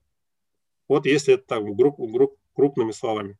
Мы вообще, в принципе, когда там обсуждали, мы хотели там такое, думали там 667, там, либо 666 делать выпуски, да, сейчас очень активно банки начинают предлагать, говорят, зачем вам облигации, давайте мы вам просто выдадим э, кредитов, да, и вы, соответственно, спокойно делаете. Для нас это важная вещь, чтобы важное взаимодействие, чтобы у нас были облигации. Нам, нам нравится этот рынок, нам нравится... Я так понимаю, что у вас фактически все, вот если не брать там эскроу, проектное финансирование, то практически весь ваш долг – это облигации. Банковских кредитов там это прям почти нет. Да, практически нету. Их сейчас, их, их минимальное количество, там в текущем портфеле их там 15%. Ну, то есть, и в этом году мы их, э, их у нас уже, в этом году их и не будет. И нам, я говорю, нам нравится публичный рынок, нам нравится э, это тем, что ну, ну, ты всегда получаешь рыночную ставку, да, потому что у тебя всегда с банком всегда история, там, какая комиссия апфронт, комиссия за поддержание кредитной линии, а дайте еще там обеспечение, а вот еще вот это. Ну, то есть дополнительные какие-то есть ограничения, которые есть. И, э, и с одной стороны, с другой стороны, там, э, ну, люди, опять же, кто покупает, кто там смотрит, разделяет там наш, наш профайл, наш риск, да, там рейтинговое агентство нам в этом году, в 2020 и в, и в 2021 уже повысили кредитный рейтинг, да, например. То есть, в принципе, мы понимаем, что там качество наше улучшается, почему бы не использовать это качество для того, чтобы там, привлекать облигационные займы, для того, чтобы компания развивалась. И мы там, для нас это такой комфортный инструмент, который нам очень нравится. Вот э, такой вопрос, ну, наверное, может быть, к вам, может быть, отчасти к Алексею Руденко, которого мы попросим нам тоже подключиться. То есть вот если, ну, опять-таки, сравнивая вас с вашими такими вот peer groups, тем самым лидером российского строительного рынка, а также компаниями ЛСР и Эталон, вот а, сейчас покажу экранчик. То есть вот то, как э, выглядит как бы карта рынка по этим четырем компаниям, то есть вот вы э, таким сине-фиолетовым, и видно, что вы ну, где-то там в среднем на 100-150 пунктов лежите выше, чем ваши вот эти вот как бы э, товарищи по отрасли. Но если в случае с, там, с пиком и с ЛСР это еще можно объяснить более высоким рейтингом, то есть у вас А минус на данный момент рейтинг, у них А рейтинг, у эталона рейтинг ниже, у них э, triple B+. Вот, но доходность у них все равно ниже. Вот э, как бы, с чем вы это связываете и как-то, не знаю, рассчитываете ли вы, что ситуация изменится, планируете ли как-то ее менять, я не знаю, я рискую от себя сделать предположение, просто чтобы вы за счет того, что вы очень активный заемщик на рынке, вы в чем-то, может быть, рынок э, перенасытили своими облигациями, вот за счет того, что у вас вся долговая нагрузка, она именно облигационная. Вот, ну вот, наверное, слово вам и, может быть, Алексею тоже. Ну, смотрите, надо все-таки понимать, эталон, он входит, ну, то есть у него рейтинг-то есть, конечно, но все понимают, что он входит в некую группу да, у которой там тоже есть свой кредитный рейтинг, и там размер группы это тоже, ну, он, он всем понятен. Это там номер один. Номер два, если мы говорим про, там, про наш рынок и вообще про, про наше восприятие, мы там год назад, как раз в феврале 2020 года, э, сделали выпуск э, по 11 купону. Да, сейчас он торгуется там меньше, там, ну, там чуть больше 8%. Это там наш восьмой выпуск. А, и получается, что вот, вот это то изменение, которое ну, там, произошло там за год, да, вот оно вот реализовалось там в текущий спрос, в текущий интерес инвесторов там и по размеру, и по, соответственно, по купону. Мы понимаем, мы понимаем, что э, ну, мы не, невозможно э, быть в вакууме, да, и говорить, что ой, а нам вот все равно, мы все равно у нас есть спрос, у нас, у нас все равно у нас все равно есть э, э, наш, скажем так, наш инвестор, который в нас верит, и мы с этим инвестором взаимодействуем. Да, здесь поэтому, там, не знаю, тот, тот там, Алексей, может быть, добавит от себя по поводу там э, переизбыток. Я говорю, у нас вот с, с организаторами они говорят, ну, ну, знаете, да, кухня такая, что там аллокации, когда ты начинаешь резать, и когда у тебя переподписка большая идет, да, и мне вот все организаторы сказали, только наш не рез. Я говорю, а кого мне резать? Вот. И понимаете, вот это вот разговор о том, что какая-то была этот, э, э, перенасытитель рынок, ну, я бы сказал, что, наверное, наши ожидания поставки, вот если там смотреть месяц назад, э, мы бы хотели, конечно, пониже ее получить, но в то же время, как я повторил, вот это вот сэкономленные там 5, э, 5 пипсов, да, в итоге несчастные инвесторы, э, да, вот мы для себя выбрали стратегию пока иметь счастливых инвесторов, для того, чтобы ну, ну, все, все, мы, и мы зарабатываем, и инвесторы зарабатывают. Да, та доходность, которая у нас есть, э, и та, тот бизнес, которым мы управляем, она позволяет нам вот это вот э, комплинировать и там с интересам обоих соответствует. Ну, там Алексей, наверное, добавит что-нибудь по спросу. Э, да, господа, э, приветствую вас. Э, также приветствую уважаемых участников этого мероприятия. Во-первых, благодарю компанию «Самолет» за то, что эти мероприятия проходят регулярно. Это, наверное, один из основных факторов, да, почему все так хорошо идет на обоих рынках, на рынке акционерного капитала, и на рынке долгового капитала. Что касается тезиса переизбытка, с этим тезисом позволю не согласиться. Э, переизбытка нет. Э, мы понимаем, что емкость рыночная на облигации заемщика – это функция двух факторов. Да? Первый фактор – это кредитное качество, которое, как мы видим, у компании «Самолет» постоянно улучшается, чему свидетельствуют кредитные рейтинги, которые были повышены и от экспертра, и от АКРа до уровня А-. А, и второй фактор, он фактически вытекает из этого фактора, это риск аппетит. И, соответственно, если посмотреть на прошлую сделку, которую мы увидели, риск аппетит э, на компанию самолет, на облигации компании повышенный, и он остался существенно неудовлетворенным. Поэтому переизбытка нет. Мы оцениваем, что еще есть достаточно хорошая емкость для того, чтобы решить все задачи компании, которые она ставит перед собой на рынке облигаций, ну, как минимум в этом году. А, что касается тезиса Сергея по поводу спреда, с Сергеем полностью согласен, спред должен быть уже. Э, и здесь надо исходить из того, что это не одномоментное движение. Обозначенные компании, ПИК, ЛСР, Эталон – это уважаемые заемщики, эмитенты рынка, которые являются уже очень давно публичными эмитентами. Компания «Самолет», как сказал, э, сегодня неоднократно мы говорили, все мы это знаем, только в октябре прошлого года стала публичным заемщиком. Только в октябре прошлого года у нас появился рейтинг А-, и в январе этого года появился рейтинг А- от АКРы. Поэтому э, то поступательное движение, в котором мы находит, находимся, да, оно однозначно приведет к сужению этого, этого спреда. И здесь я хотел бы посмотреть на факторы, которые нам уже э, об этом не то что намекают, а свидетельствуют. Э, если вернуться к последнему размещению э, февральскому, я хотел бы напомнить, что предыдущее размещение компании «Самолет» было годом ранее, а также в феврале.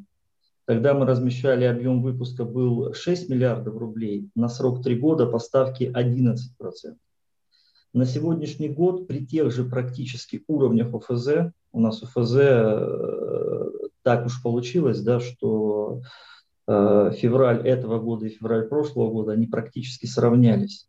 Вот. Ставка самолета составила 9,05. Э, при этом мы получили несопоставимо больший аппетит по спросу со стороны инвесторов.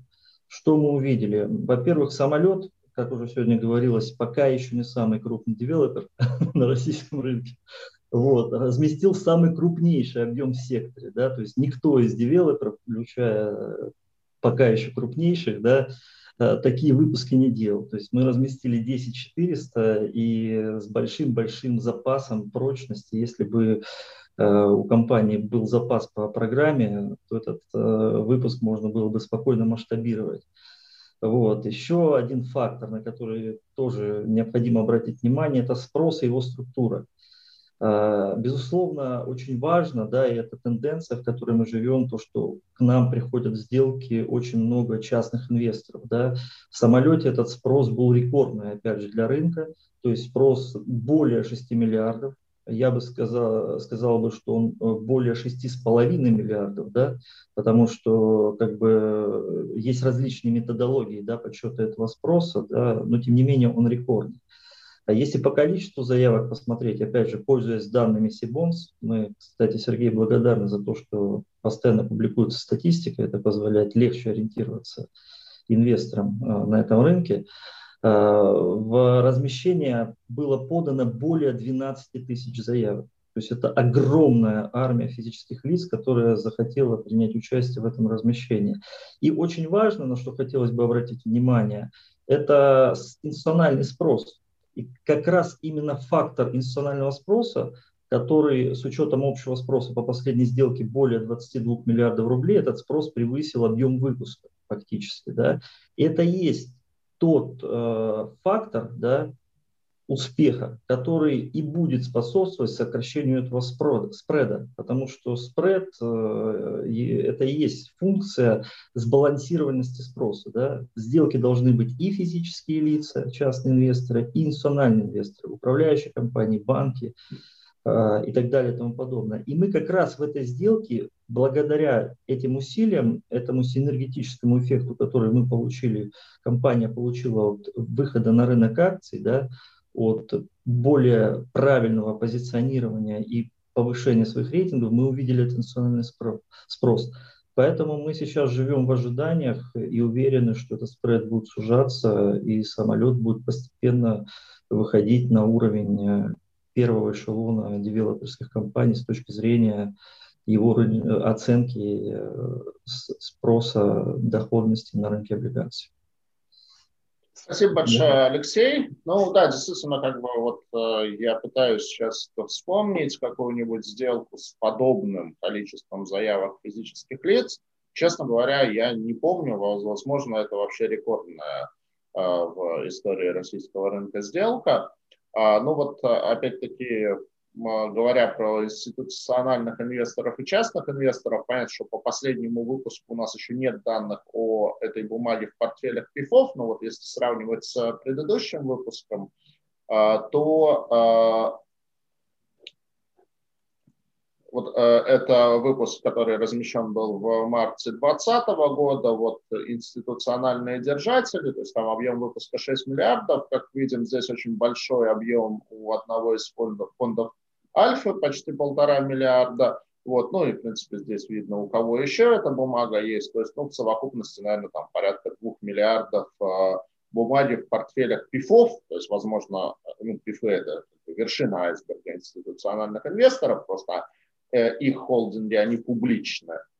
Вот, ну вот вообще у вас как бы, вот вы сейчас как бы находитесь на некой, я бы сказал, границе спроса физических лиц, то есть вот э, ставка там, не знаю, в районе 9%, вот мне кажется, это такая какая-то психологическая граница. То есть если ниже, уже как бы физлица в этот выпуск не пойдут, потому что скажут, что доходность слишком низкая.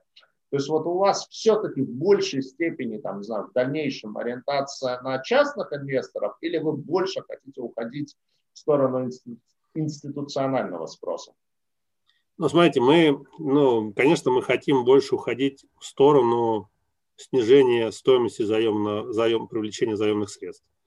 Вопрос, э, как это правильно достичь, этого баланса, вот то, что Алексей сказал, да, вот когда ты ловишь этот баланс, да, у тебя есть кредитные качества, есть э, ну, стоимость этого риска, который ты готов заплатить, а кто-то готов этот риск за такую стоимость купить. Ну, и это всегда немножко во времени это тоже размазано, да, это там сегодня одна ситуация, да, там апрель прошлого года, я думаю, можно было любые э, предлагать условия э, физическим лицам э, для того, чтобы разместить хоть какой-то выпуск облигаций, все равно он у тебя бы не состоялся. Вот, э, поэтому здесь э, момент, мы будем все равно такой искать баланс, нам важно, чтобы у нас были и институционалы, и чтобы у нас были физические лица, потому что ну, и, у, и, у, и у одних игроков, и у других игроков есть свои, ну, как бы, ну, ну хорошему плюсы и минусы. Да? Э, и обычно там физические лица это те люди, ну, ну, хотя там и фонды есть такие, кто садятся и там получают купонный доход, и по сути там не выходят в стакан, не торгуют, ну, понятно, кто-то торгует. А там есть фонды, которые, наоборот, там хотят э, ну, купить на, в момент размещения и потом при укреплении бумаги там быстро заработать там, там 20, 30, 50, там 100 базисных пунктов – там, за месяц, ну и как бы получить хорошую доходность. Да. Здесь такая, всегда такой баланс, то есть и нам хочется, чтобы были те и те, но в то же время, чтобы это не превращалось в какие-то там качели, э, которые в конечном итоге там никому не нравятся, ну, кроме тех, кто, наверное, на этом заработал. А так всем, конечно, хочется иметь там на картинке как минимум нейтральный скрин и получать купонный, купонный доход, чем у тебя там то красное, то зеленое. Да? И в итоге ты получаешь тут же купон. То есть история в, в итоге э, выпуск погасился, ты весь купонный доход собрал, но в моменте, в моменте жизни этого облигации ты испытал всю палитру чувств и эмоций. Да? Вот, поэтому здесь вот такой будет. Ну, нету такого какого-то только институционалы, либо только частные инвесторы. Все, все равно это будет такой микс, это невозможно. Ну, к сожалению или к счастью, это невозможно выбрать только одних. Это, нет, ты, наверное, можешь прийти к институционалам и сказать, ребята, я только вам дам, э, дайте вашу заявку, вашу заявку удовлетворю на 100%, остальных по остаточному принципу. Но это же такая история, ты там один раз так сходил, а дальше физические лица к тебе не пришли. Да, я, и... я имел в виду то, что просто с учетом того, что у вас уже достаточно высокий рейтинг, в принципе, достаточно низкая доходность, это как бы происходит само собой, что спрос в большей степени, ну, растет спрос институционалов, а частникам по этим ставкам... А, да, окей, ну, может быть, может быть, может быть и так будет, да. Вот, поэтому я не исключаю, что вот тот рекорд, который вы достигли там в феврале этого года по частному спросу, то есть если у вас все будет реализовываться так, как вы хотите, а я надеюсь, что так оно и будет, вот, то, соответственно, все-таки в большей степени а, как бы, спрос на бумаге будет со стороны институциональных инвесторов в следующих выпусках. Ну, поживем, увидим. А, давайте, наверное, нам потихоньку надо завершать. Пробежимся по тем вопросам, которые есть в ленте, на которые мы, возможно, еще не ответили. Так, ну, про реалистичность планов, в принципе, вы говорили. Так, а, так, ну про ипотеку тоже мы комментировали. Так. Ну, можем, не, можем сказать, что сейчас мы там продаем ипотеку там, до 75% угу. наших квартир, да, вот если там доля ипотеки в продажах, вот такая. Угу. Так, можете прокомментировать назначение новым управляющим директором Андрея Перегудова? Будет ли компания участвовать в проектах ГЧП? А, не, в, в проектах ГЧП компания участвовать не планирует. А, соответственно, Андрей Перегодов, а, новый член нашей команды. Андрей у нас, а, у него там отдельный блок, где, ну, сейчас вы знаете, там в конце 2020 года изменились правила в да, это плата за ВРИ, плата за использование земли, когда ты платишь, меняешь использ... Э, вид разрешенного использования земли. Плата за ВРИ, да. Соответственно, ты платишь эту плату за изменение этого ВРИ для того, чтобы, там, не знаю, если там это промышленная была земля, либо сельхозка, чтобы ты на нем мог построить, соответственно, жилые дома. И здесь там, Москва пошла по такому пути, что для того, чтобы ты мог эту плату в РИ э, уменьшить, получить льготу, ты должен создать э, рабочие места в тех местах, где ты строишь э, свои дома. Это могут быть э, поликлиники, там частные, не частные, это могут быть коммерческие помещения, это может быть такой большой пул э, различных э, как бы мест приложения труда, где люди могут и жить, и здесь же рядом и работать. И поэтому как раз вот а, Андрей в компании отвечает вот за этот блок, за, вот за эту заплату в РИ для того, чтобы мы могли максимальное количество этой платы в РИ использовать для развития наших районов, для того, чтобы мы эти, ну, эти деньги инвестировали в наши районы, чтобы жители получали больше сервисов как бы за эту плату в РИ. А, ну, вот а, задача Андрея вот такая. Спасибо. Так, ну, про СПО говорили, так, про планы говорили. А, так, ну да, вот, пожалуй, что интересно. Есть ли риски искусственного ограничения цен со стороны государства, как на других рынках? Ну, у нас государство любит, да, регулировать цены, вот, на курятину, там, на что еще, там, на яйца, на, на сахар, как бы вот. Нет ли риска того, что на недвижку тоже скажут, что вот, дороже 100 тысяч рублей за метр нельзя? И есть ли риски создания помех консолидации участников? Ну, давайте с первого вопроса начну а, по поводу регулирования цен. А вот смотрите, здесь э, как это, здесь всегда есть э, такая две дилеммы. Ты, наверное, регулировать можешь все, что угодно и в каком, ну, как угодно.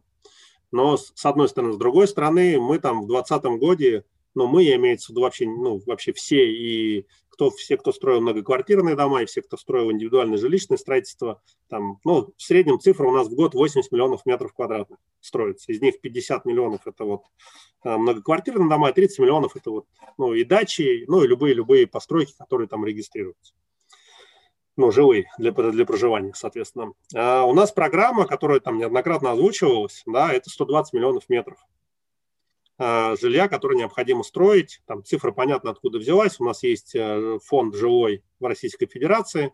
Этот жилой фонд, он имеет срок своей жизни. Там средний возраст этого фонда тоже известен. И вот эти 120 миллионов метров, по большому счету, это тот объем метров квадратных, который необходим для замещения э, изношенного фонда в годовом. Это получается 0,8 метра на человека в год. Да. Да. А, и это получается, что это получается тот объем, который э, необходимо замещать ежегодно, чтобы у тебя, как бы, условно говоря, там, сейчас есть там фонду 40 лет, чтобы у тебя 40 лет оставалось. А, и дальше, получается, отстроим мы 80. Ну и понятно, что если мы в течение 10 лет построим, а эти 80 мы строим уже там очень-очень давно, там когда-то к 90 подбирались, но там 120 ну, никогда не было. И дальше, получается, каждый год мы вот от этой цифры 120, на, вот в этом году опять отстали на 40 миллионов. Ну, в 20-м. В 21-м тоже отстанем от этой цифры на 40 миллионов. И в 22-м с вероятностью 99% оставим на 40 миллионов, может быть, на 38,5. Потому что для того, чтобы в 22-м эти построить, их надо сейчас уже начать строить. Ну, ну чудес не бывает.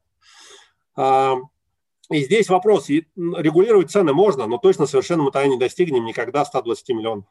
Потому что для того, чтобы мы построили 120 миллионов метров, ну, так бизнес устроен, мы должны эти деньги инвестировать.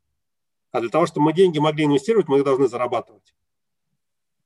Вот ответ, вот он, он вот такой, да, если мы хотим 120 миллионов, то невозможно будет регулировать. Если мы хотим, не хотим 120 миллионов, то можно регулировать, наверное, любую отрасль, и, ну и тогда она будет строить, сколько сможет из этого выжить да, потому что там, если посмотреть на цифры, там, там, на, там сахар остановили, а потом что-то он в январе-феврале немножко ускорился, да, и в итоге там совокупное ускорение составило чуть больше, чем, э, ну, чем было там летом, ну, когда это все начиналось. Поэтому здесь такая вещь, мы же не в вакууме живем, это невозможно просто тормознуть, и, а как мы не предложим тогда просто рынку больше метров квадратных. А, ну вот еще давайте, наверное, про э, есть ли риски консоли... Э, создания консоли... помех консолидации участников. А, Ну, если можно, кратенько, потому что у нас уже... Ну, вро, вро, вот смотрите, если, наверное, мы говорим про какие-то там рынок там Москвы, наверное, здесь чуть сложнее это делать. Если мы говорим про Российскую Федерацию, это совсем не сложно. Опять же, да, 80 миллионов, да, там пик больше 2 миллионов, там даже там 2 500 там с реновацией можно там посмотреть, сколько делает. То есть это по сути 3% от всего э, строительства, которое есть. То есть э, понятно, что там в Москве в многоквартирных домах у ПИКа доля большая, но если вообще про рынок вообще просто строительство говорить, это 3%. Поэтому тут до консолидации всем есть куда работать, да, точно тут э, там никакого доминирующего положения ни у кого нету, и пока непонятно, как и где его можно достичь. Спасибо. Так, ну вот про как бы, да, смещение бизнеса в сторону там ЖКХ, интернет-услуги и так далее поговорили. Так, э, это ответили. Ну, на самом деле, хочу сказать, что, по-моему, мы на все вопросы ответили. А, поэтому хотел бы поблагодарить Андрея. Сергей, можно буквально здесь, можно буквально один вопрос, я вижу, там не ответили коллегам, это вот написали, что э, миллион четыреста тридцать э, ну, метров, э, тысяч метров квадратных мы будем продавать в Подмосковье. У нас нету миллион четыреста тридцать пять тысяч метров в Подмосковье. Когда мы говорим про миллион четыреста тридцать пять, это у нас там находится четыре рынка. Это Москва, Новая Москва, Московская область и Санкт-Петербург. Если посмотреть на наши продажи 2021 года, у нас уже э, Московская область занимает э, меньше 50%. Поэтому здесь совершенно точно мы не собираемся миллион четыреста э, продавать в Московской области в 2022 году. Поэтому это наш общий объем продаж.